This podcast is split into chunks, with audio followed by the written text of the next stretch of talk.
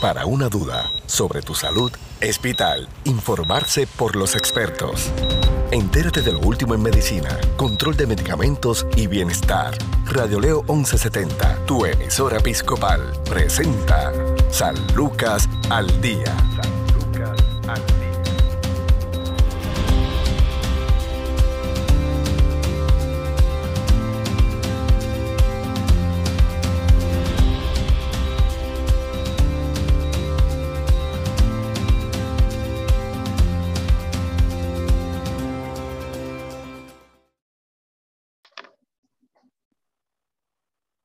Tal amigos? Les saluda la periodista Sandra Torres Guzmán. Esto es San Lucas al Día, el programa del Sistema de Salud Episcopal. Hoy nos acompaña Narlene López. Ella es trabaja, supervisora de trabajo médico social de eh, Hospicio Home Care San Lucas. Saludos, Narlene.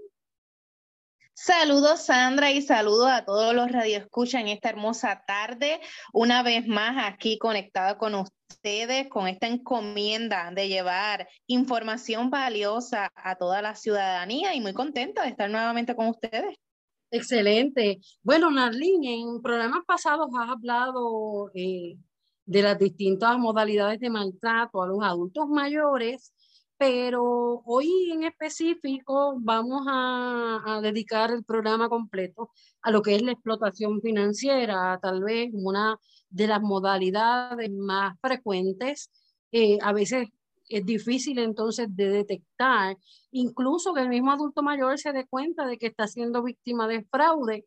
Vamos a hablar eso primero sobre lo que es la explotación financiera eh, y entonces luego poder identificar eh, algunos de los tipos de, explotación financiera más frecuentes. Adelante.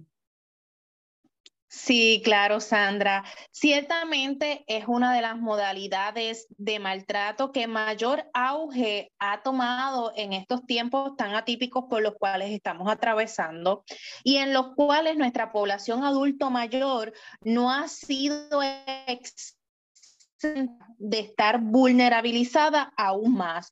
Así que hoy vamos a estar hablando sobre lo que es la explotación financiera.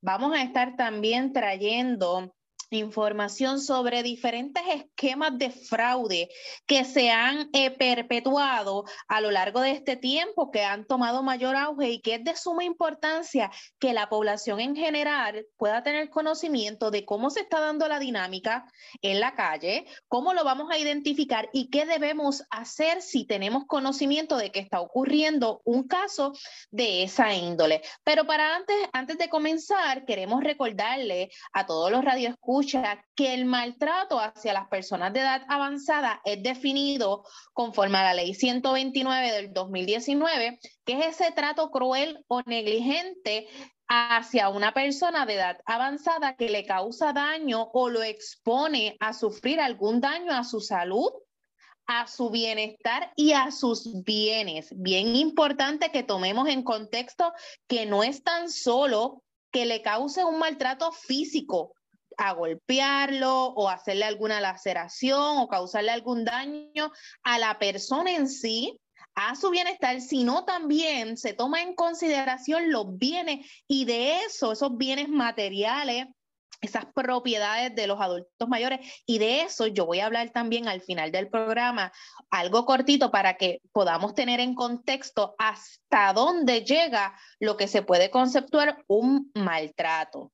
Así que no podemos perder de perspectiva que este problema ha tomado mayor auge en estos tiempos por la vulnerabilidad de nuestros adultos mayores. A medida que va aumentando su edad, a medida que surgen unos cambios fisiológicos y patológicos, esta población se vuelve aún más frágil, más vulnerable para esos perpetradores que están en busca de esas víctimas, a quién voy a tocar, a quién voy a, tomar. Eh, de víctima en este momento y nuestros adultos mayores, triste y lamentablemente, al igual que los niños, toman uno de los primeros lugares en esa, en esa lista. Así que es también importante señalar que hay muchos casos reportados a nivel de policía, a nivel de agencias gubernamentales, pero triste y lamentablemente las estadísticas nos dicen que de un caso reportado, ya sea a las agencias gubernamentales, ya sea a la policía de Puerto Rico, por cada caso reportado, hay 10 casos que no se reportan.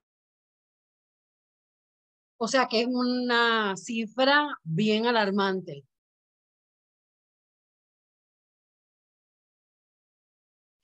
Así que, así que esta estadística nos dice a nosotros la magnitud del problema y nos podemos estar preguntando por qué no se reportan. Mira, no se está reportando porque muchas de las víctimas están reacias a hacer esas acusaciones, a hacer esas querellas, porque triste y lamentablemente los perpetradores iniciales y de mayor índice en esta modalidad de maltrato, lamentablemente, son los hijos, los nietos y familiares cercanos. Así que los, las víctimas, que son nuestros adultos mayores en esta modalidad de maltrato, se cohiben por miedo, por el miedo a la soledad, por el miedo al rechazo, por el miedo a exponerse a un proceso legal o jurídico donde tenga que exponer las situaciones lamentables por las cuales ellos fueron víctimas. Así que, Sandra, es bien importante que tomemos de perspectiva la importancia que es eh, nosotros educar a la población de este tipo de modalidad y de lo que está sucediendo con nuestros adultos mayores. ¿Qué factores pueden estar incidiendo en esta explotación financiera? Lamentablemente contamos con una sociedad que no está preparada para la vejez, que afronta muchas limitaciones a nivel de servicios básicos de salud, de calidad de vida, de bienestar. Y lamentablemente también hemos perpetuado y estamos, ¿verdad? Vivimos en una sociedad donde el índice de violencia ha aumentado drásticamente, donde la dinámica familiar también tenemos muchos hijos eh, retirándose fuera de Puerto Rico a realizar sus vidas por mejores oportunidades de trabajo y nuestros adultos mayores, ¿qué sucede? Se quedan solos.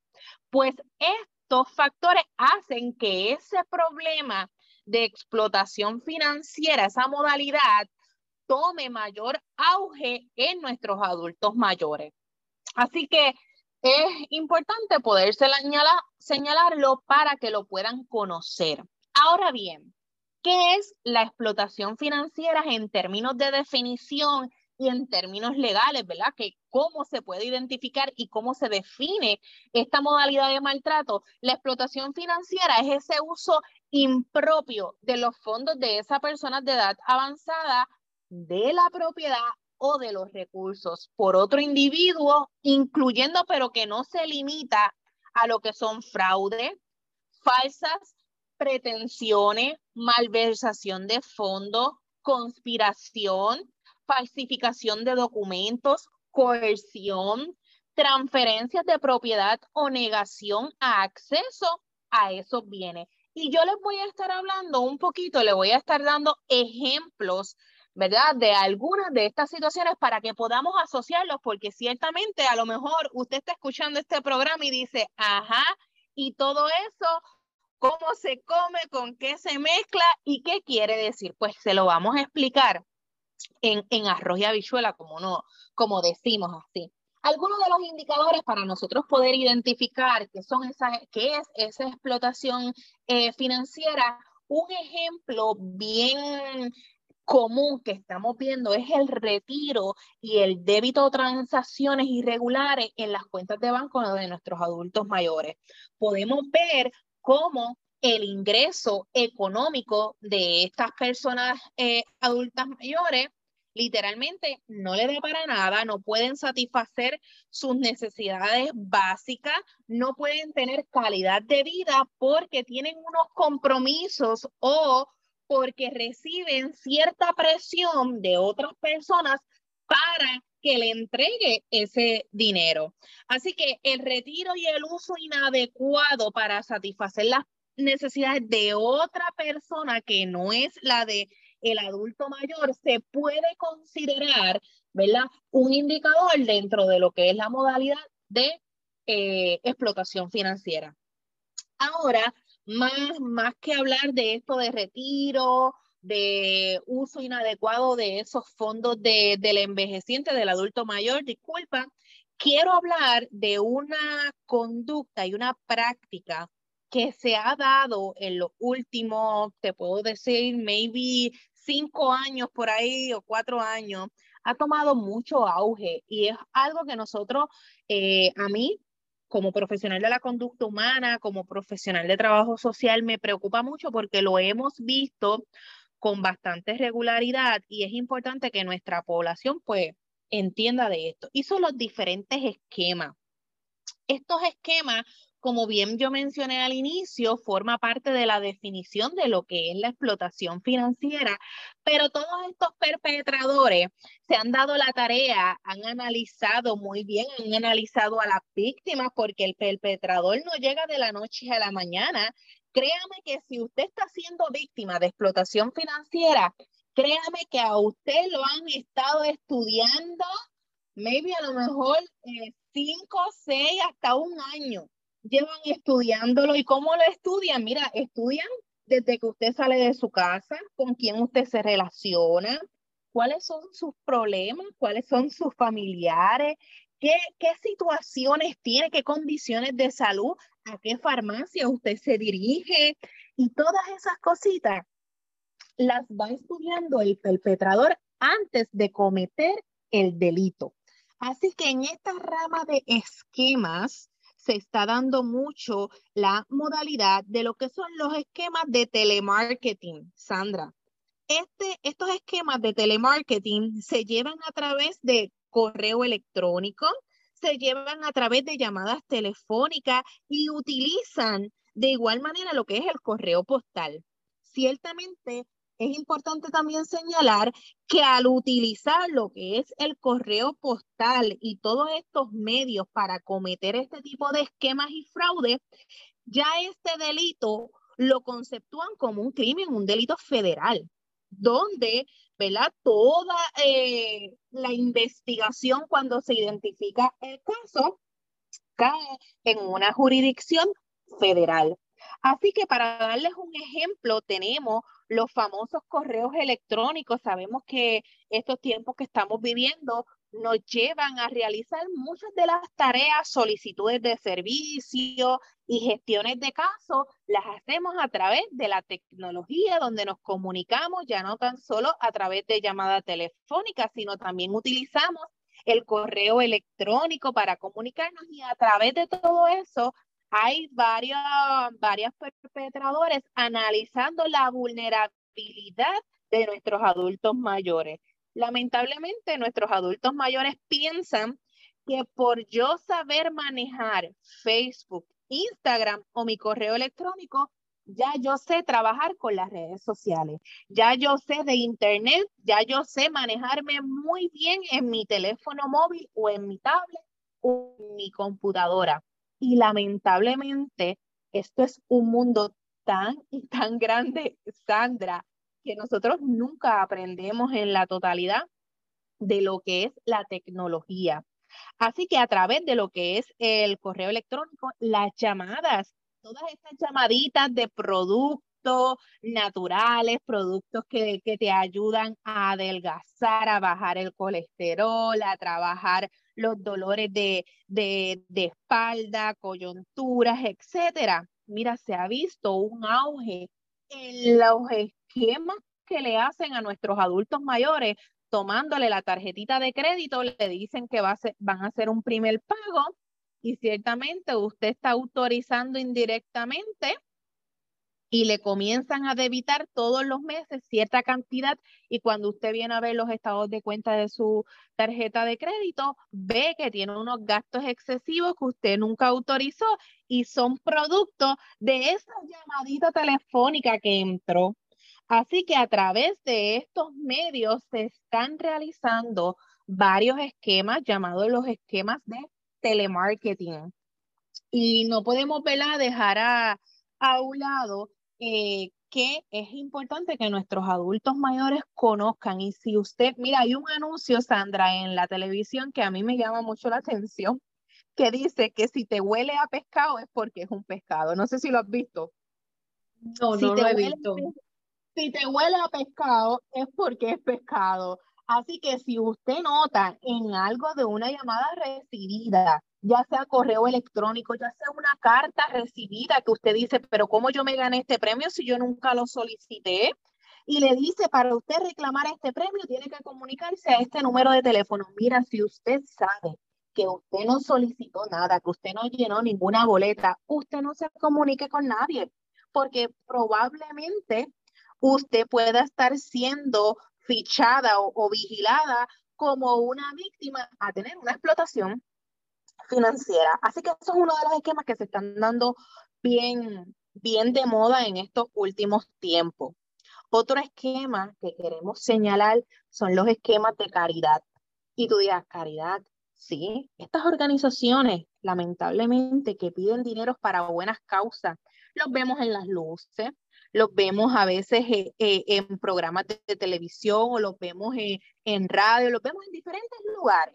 Mira que donde comienzan a solicitarle, le dice, vienen a tocar su lado humano, su sensibilidad, donde lamentablemente se han inventado hasta condiciones catastróficas para solicitar dinero y le presentan este caso a este adulto mayor donde tengo una hija que tiene cáncer, que no tengo para comer, que no tengo para... Y vemos como que con regularidad la situación continúa siendo presentada y vemos como el adulto mayor todos los meses saca de su dinero para poder satisfacer esa necesidad a, a la persona inventando ¿verdad? Una situación que le conceptúa como algo de caridad. Así que mucho cuidado cuando le solicitan a ustedes, ¿verdad? Dinero para algo que usted no tiene conocimiento, porque no podemos también perder de perspectiva que hay muchas necesidades y hay agencias acreditadas y hay organizaciones sin fines de lucro que se dedican a trabajar este tipo de, de, necesidades y de caridades. Así que la recomendación que siempre damos es que si usted va a donar algo, busque una organización o busque a una entidad que esté eh, acreditada, que esté eh, registrada por el Departamento de Estado y usted sepa que es algo legal y que es algo cierto. No de hecho, a, a, donar sin, sin saber a, a, quién lo estamos haciendo. Claro, de hecho, hay quienes, eh, personas que les han hackeado las cuentas de Facebook y de momento uno recibe un mensaje por Messenger eh, de algún conocido, de algún familiar, de una amistad de años, donde te está pidiendo dinero y no necesariamente es la persona. Es una modalidad de fraude que incluso ha hecho dudar hasta las personas más listas, porque es el perfil, aparentemente pues es la persona, tu familiar, quien te está pidiendo dinero porque está en una situación de emergencia, porque está en aprieto. Y esa es una línea bien fina porque cada vez estas modalidades de fraude eh, eh, cibernético están mucho más, eh, están mucho más hechas, ¿verdad? Están tan bien hechas, están mucho más sofisticadas, debo decir.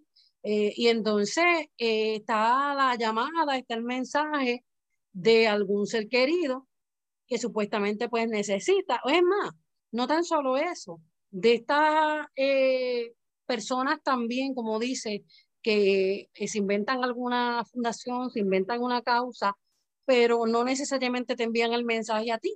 Te sale en tu newsfeed, en tu página, y entonces uno le coge pena, ay bendito. Claro, hay necesidades y hay necesidades, pero mucho ojo con esto uno tiene que tener mucho cuidado dónde uno va a dar la información personal. Por eso es que hago la salvedad, Sandra, que no es que ahora, mira, escuché en la radio el programa y no voy a dar a nadie. No, no, no. Usted antes de hacer cualquier donativo o hacer un compromiso con alguien, con alguna eh, institución o alguna, alguna causa en particular, usted busca información. Si usted no tiene la habilidad de poder entrar a internet, busca un ser más cercano, ¿verdad? De confianza mira, averíguame de esto, a ver si esto es cierto, porque como dije al principio, mencioné al inicio de, la entrevista, Sandra, el perpetrador no te va a llegar de hoy para mañana, el perpetrador muy probablemente ya te está estudiando de hace dos, tres, cuatro, cinco, seis, hasta un año. Te va estudiando cómo tú te mueves en tu diario vivir. Esta gente bien lista, son gente muy preparada, que conocen qué respuesta tú le vas a dar o qué pregunta tú le vas a hacer y ellos tienen la contestación a eso. Así que tenemos que tener mucho ojo con todos estos esquemas que se están generando y están tomando como víctimas principales a nuestros adultos mayores. Hay otro esquema bien sonado por ahí. Yo sé que muchos de ustedes conocen de estas historias tan románticas y son los esquemas románticos. Vemos cómo personas también de otras nacionalidades apelan a los sentimientos y conocen situaciones particulares de viudas o viudos donde o personas que están solas no necesariamente tienen que estar viudas. O personas que tienen alguna necesidad sentimental o emocional y acuden a eso y le van preparando, como uno dice, la camita.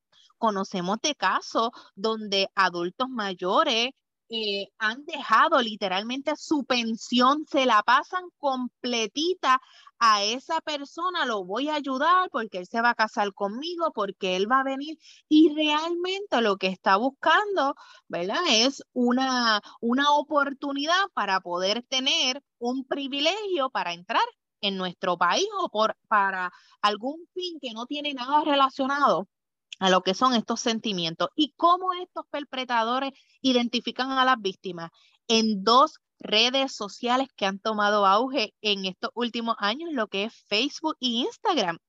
Tenemos muchas personas donde su desahogo personal, ¿dónde es, Sandra? En Facebook. En Facebook.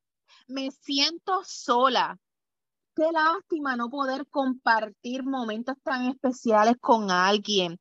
Qué mala es la soledad. ¿Usted cree que a través de esos mensajes no hay cientos de perpetradores identificando quién es la víctima?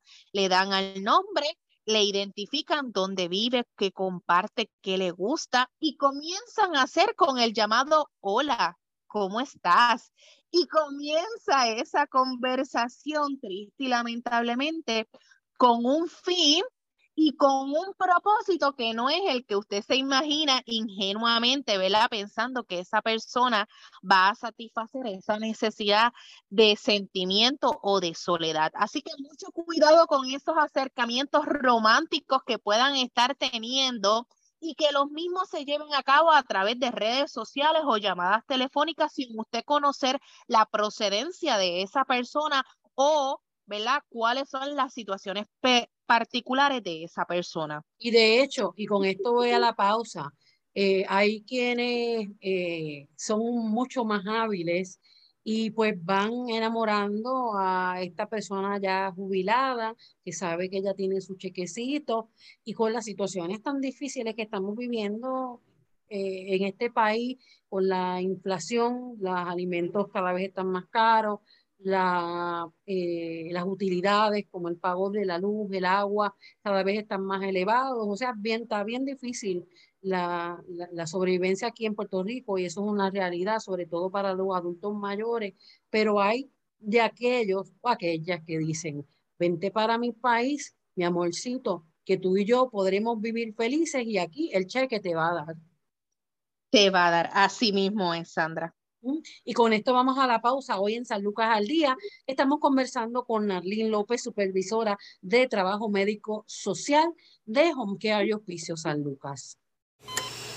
Tu salud no se detiene. Al igual tu programa, San Lucas al Día, por Radio Leo 1170M, tu emisora episcopal. Somos parte de tu vida. ¿Qué es la explotación financiera? Es el uso impropio de los fondos de un adulto, de su propiedad o recursos. Puede tratarse, entre otras modalidades, de fraude, mentiras, mal uso del dinero, falsificación de documentos y récords, la obligación, o sea, en contra de su voluntad, a transferir propiedad, ya sea vender, regalar o tomar para sí una cosa, por ejemplo, o negar el acceso a bienes, ya sea el carro, la casa, el celular, entre otros. Entre los tipos de explotación financiera está el reclamo de un boleto de lotería premiado. Es cuando le piden dinero a cambio de un boleto premiado con el interés de estafarle. Las transferencias no autorizadas de dinero por Internet cerrar cuentas de la persona de edad avanzada sin permiso y usar el dinero para abrir una nueva cuenta a nombre de otra persona, están también las transacciones no autorizadas en las tarjetas de débito o crédito, los retiros no autorizados en cajeros automáticos, firmar sin permiso los documentos como solicitudes de préstamos y tarjetas de crédito, cancelar pólizas de seguro sin permiso, recibir dinero del seguro social, pensiones, entre otros ingresos de la persona de edad avanzada en una cuenta de banco que no sea la de esta persona, ¿Quién es la persona que comete la explotación financiera? Puede tratarse de un integrante de la familia, un conocido, por ejemplo, vecino, los profesionales de la salud, unos proveedores también de seguros médicos, empresas privadas, establecimientos de cuidado de larga duración, sea un hogar o égida, representantes legales. ¿Cómo prevenimos la explotación financiera? No preste sus tarjetas de crédito o débito, no comparta su número secreto, no firme cheques tampoco en blanco o sin nombre, o sea, cash. Triture los documentos o facturas con información personal. Esto incluye la factura de agua, luz y otras. Gestione para que reciba sus ingresos de pensión, seguro social y otros por depósito directo. No tenga su tarjeta de seguro social en la cartera, manténgala en un lugar seguro. Evite dar dinero a personas extrañas que le ofrezcan una ganancia que usted no puede saber si es real o no. No brinde firmas para préstamos donde usted no es la persona que se va a beneficiar del dinero o del artículo. Revise mensualmente su cuenta de banco. Revise anualmente su estado de crédito. ¿Cuáles son las situaciones que pueden levantar sospecha de que hay explotación financiera? Bueno, los cambios frecuentes de cuenta de una sucursal bancaria a otra, cambio en patrones o cantidades de retiro, los retiros de cantidades sustanciales o de dinero también, o retiros de cantidades considerables o transferidas de cuentas conjuntas que han sido abiertas recientemente. Actividad bancaria o financiera inconsistente con los hábitos usuales de la persona clienta. Retiros de cuenta previamente inactivas o cuentas de ahorro o retiros frecuentes de dinero. Pagos regulares de alquiler o de servicios públicos por cheque que se interrumpen abruptamente. Fideicomisos establecidos para una persona que abruptamente son revocados, firmas sospechosas en cheques u otros documentos, tales como aplicaciones para tarjetas de crédito, aumentos inesperados de deudas incurridas cuando la persona de edad avanzada aparenta no tener conocimiento de esas transacciones, sean préstamos bancarios, hipotecas secundarias, deudas considerables en tarjetas de crédito o reservas de crédito. ¿Qué hacer si sufre explotación financiera? Contacte a la oficina del procurador de edad avanzada para someter su querella y presente también una querella en la policía. Si usted cree que una persona está siendo explotada financieramente, repórtelo inmediatamente. Esto es San Lucas al Día. Informarse sobre el cuidado de tu salud es sentirse seguro. Continúa su programa de especialistas, San Lucas al Día, también a través de radioleo1170.com.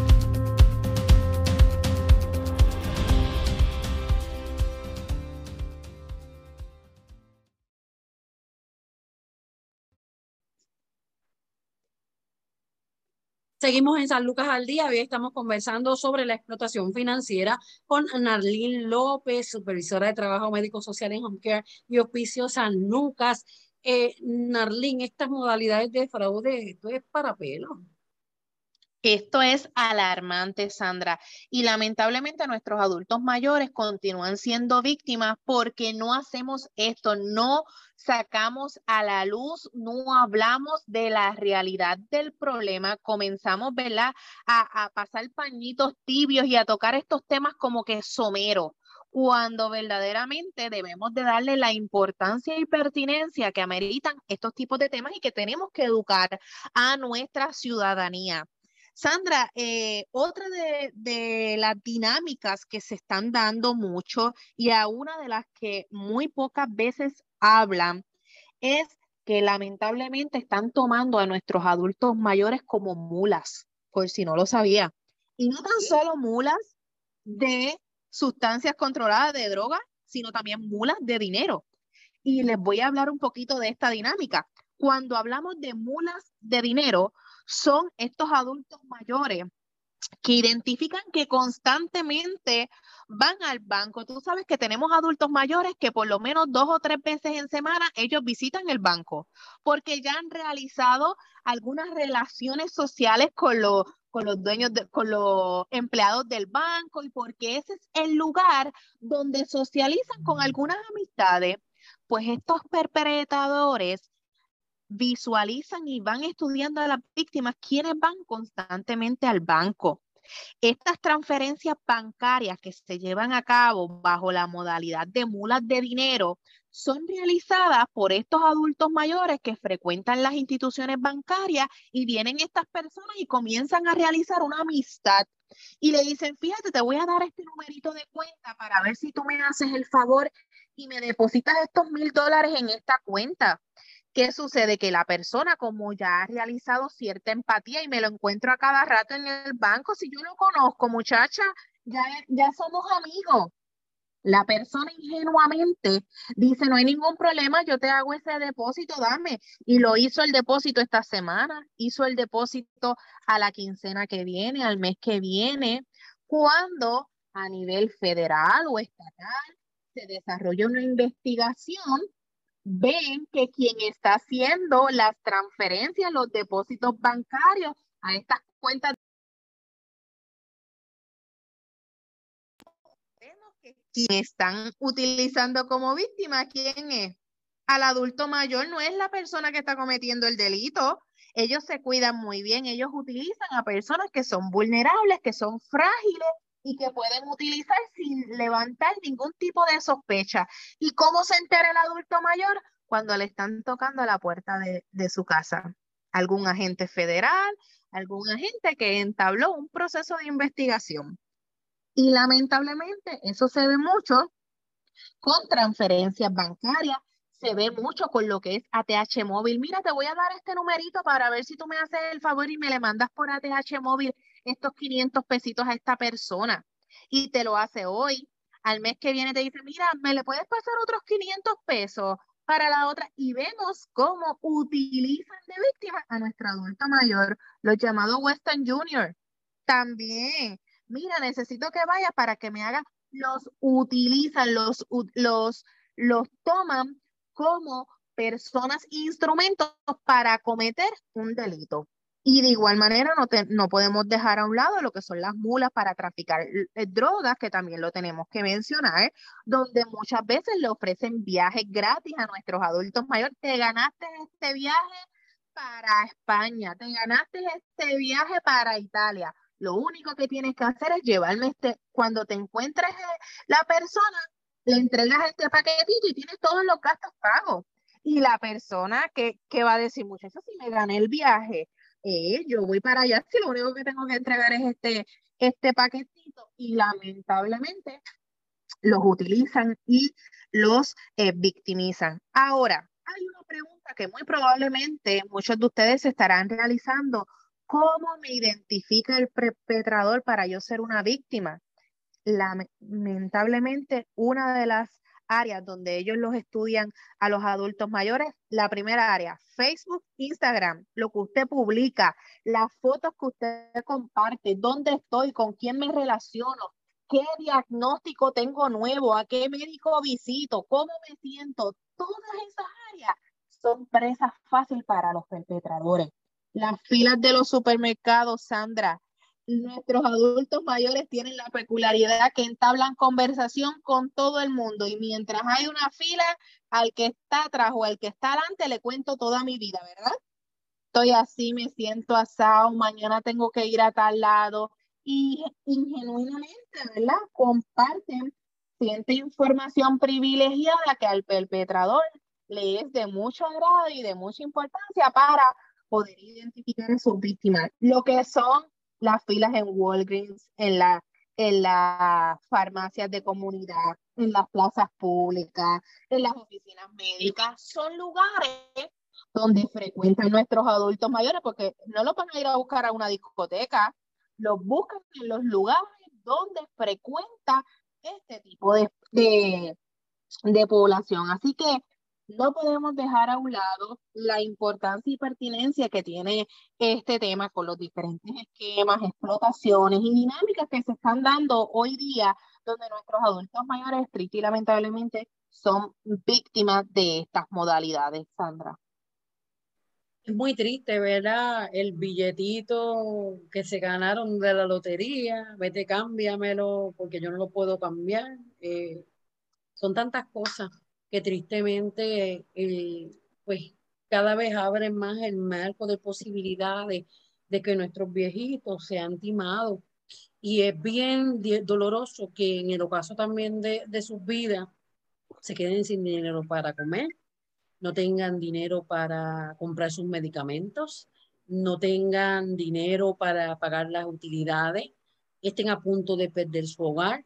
Eh, distintos escenarios que el, sufrimiento que les ocasiona el saber incluso que un ser querido, un hijo, un familiar, su vecino, eh, esta persona también, proveedores de salud, porque también ha pasado, este, de servicios de salud, cualquier persona puede lamentablemente llegar a, ganarse la confianza de un viejito o viejita y tristemente vaciarle la cuenta de banco, despojarlo de sus bienes y esto es un delito mayor. Así que, Narlín, hay que llamar de inmediato no tan solo a la policía, sino también informar a la oficina de, la, de procurador, procuradora de las personas de edad avanzada Claro que sí, Sandra. Importante que si usted, mira, usted no tiene que tener la certeza de que algo está sucediendo. Tenemos eh, la dinámica de que, muchachos, yo es que yo no estoy segura, yo no voy a, reportar nada. Con la mera sospecha de que usted entienda que algún familiar, algún conocido, alguien puede estar siendo víctima de alguno de estos esquemas que hemos mencionado, de algún tipo de maltrato, de negligencia, de explotación, tenemos una responsabilidad colectiva y tenemos una responsabilidad a nivel de sociedad de nosotros poder dar la voz de alerta y reportar estos tipos de casos. ¿A dónde los vamos a reportar?